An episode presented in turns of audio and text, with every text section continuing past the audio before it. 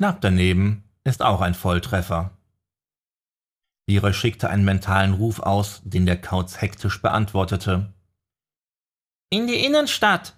Direkt. Wow, das war knapp. Halt dich Richtung Innenstadt. Der Luftelementarist schaltete einen Gang herunter und ließ sein Bike kreischend nach vorne schnellen. Er spürte, wie die Medizinerin sich fest an ihn klammerte. Da sie sich aber nicht weiter beschwerte, ging er davon aus, dass sie okay war. Wie ein geölter Blitz legte er einen höheren Gang ein und preschte über eine rote Ampel. Leray wusste, bei Verfolgungsjagden war der rationale Verstand nur hinderlich. So konzentrierte sich der Elementarist auf sein Element und sein Bauchgefühl.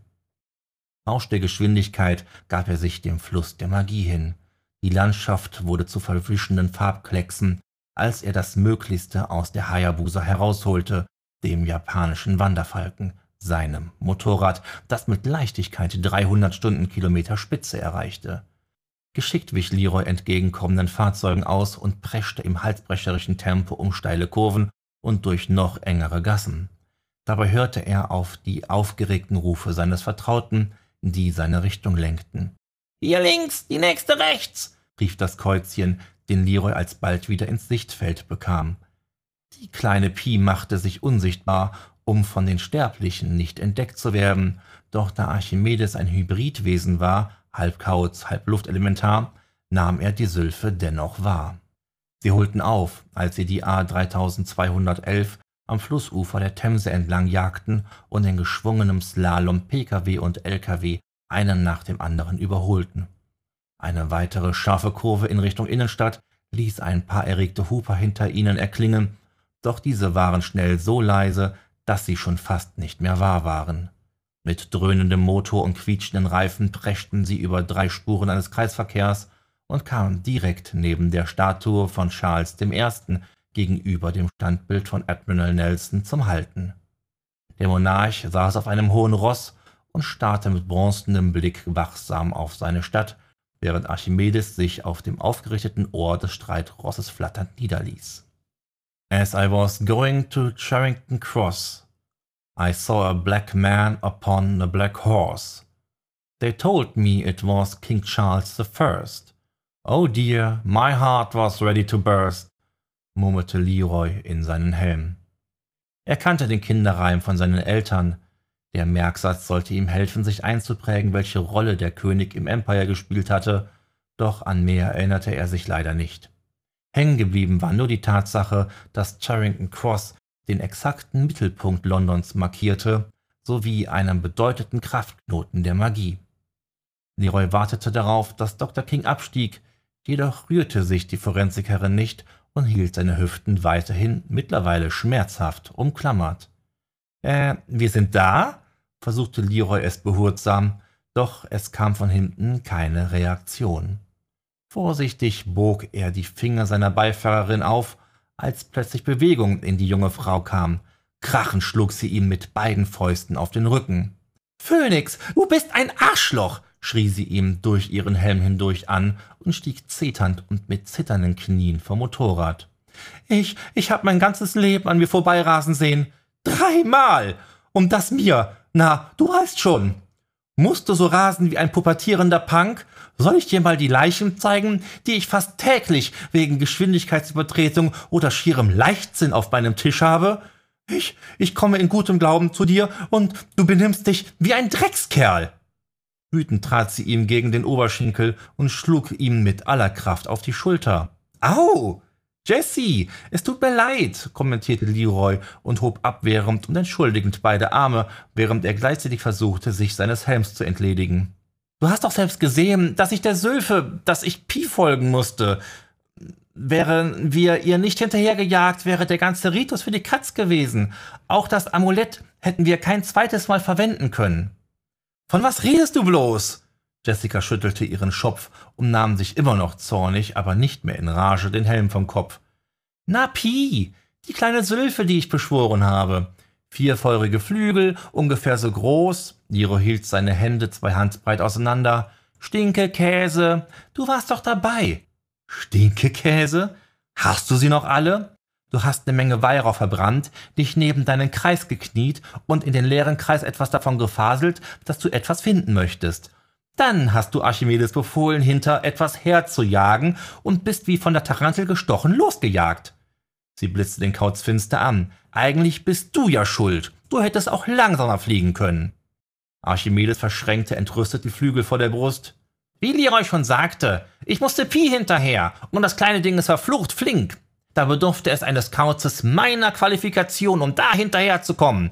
Das kann nicht jeder. Das kann ich dir sagen, Frau Doktor. Was soll ich sagen?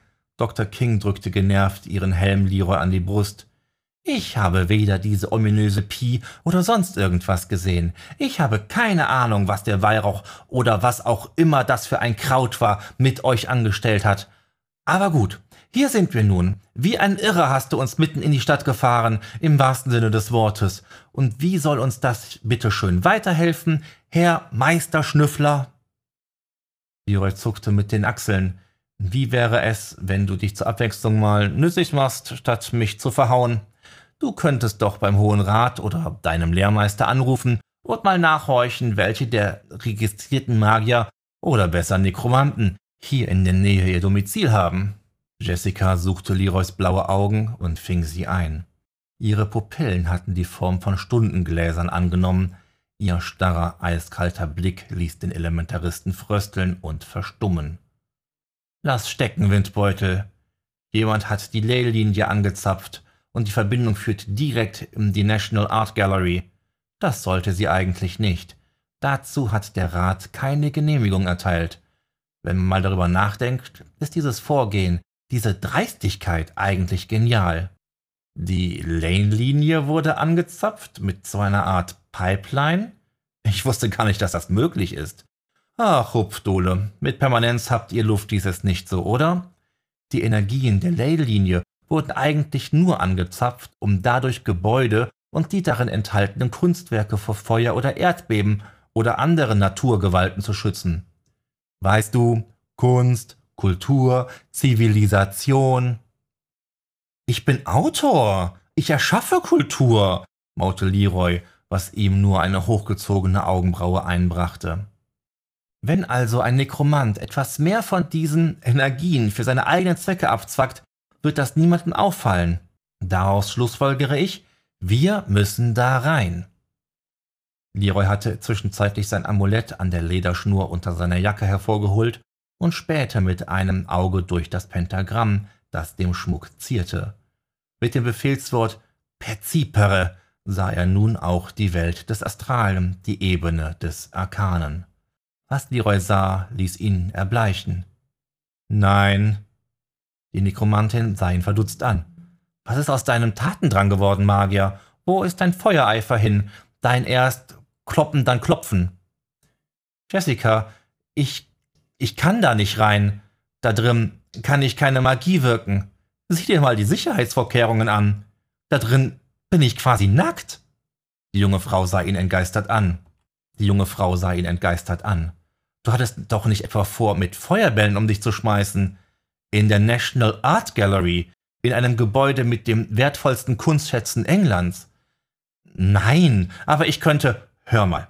Sieh es einfach als Aufklärungsmission auf Aufklärung sind doch die Luftelementaristen spezialisiert. Wir gehen nur rein und gucken uns ein wenig die Gemälde an und was uns sonst noch so auffällt. Und wenn jemand fragt, dann haben wir ein Date.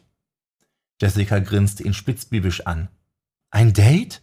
Eine schlechtere Coverstory ist dir wohl auf die Stelle nicht eingefallen. Wie sollen wir das authentisch? Erstes Date, Leroy. Gib dir ein bisschen Mühe und verwassel es nicht würde es dir nicht Spaß machen, wenn Meister Erebos erfährt, dass seine erste Schülerin mit seinem ganz besonderen Lieblingselementaristen in der Kunst- und Kulturszene lustwandelt? Reicht das als Motivation? Die Forensikerin zog einen Schmollmund und zeigte ihm darauf die kalte Schulter. Such dir einen Parkplatz, Hufdole. Ich warte drinnen auf dich. Leroys Kiefer klappte nach unten, als er ihr hinterherblickte. Ein Date? War das ernst gemeint? Er und sie? Nein. Oder? Niemals. Sie konnte doch nicht. Ah, Frauen.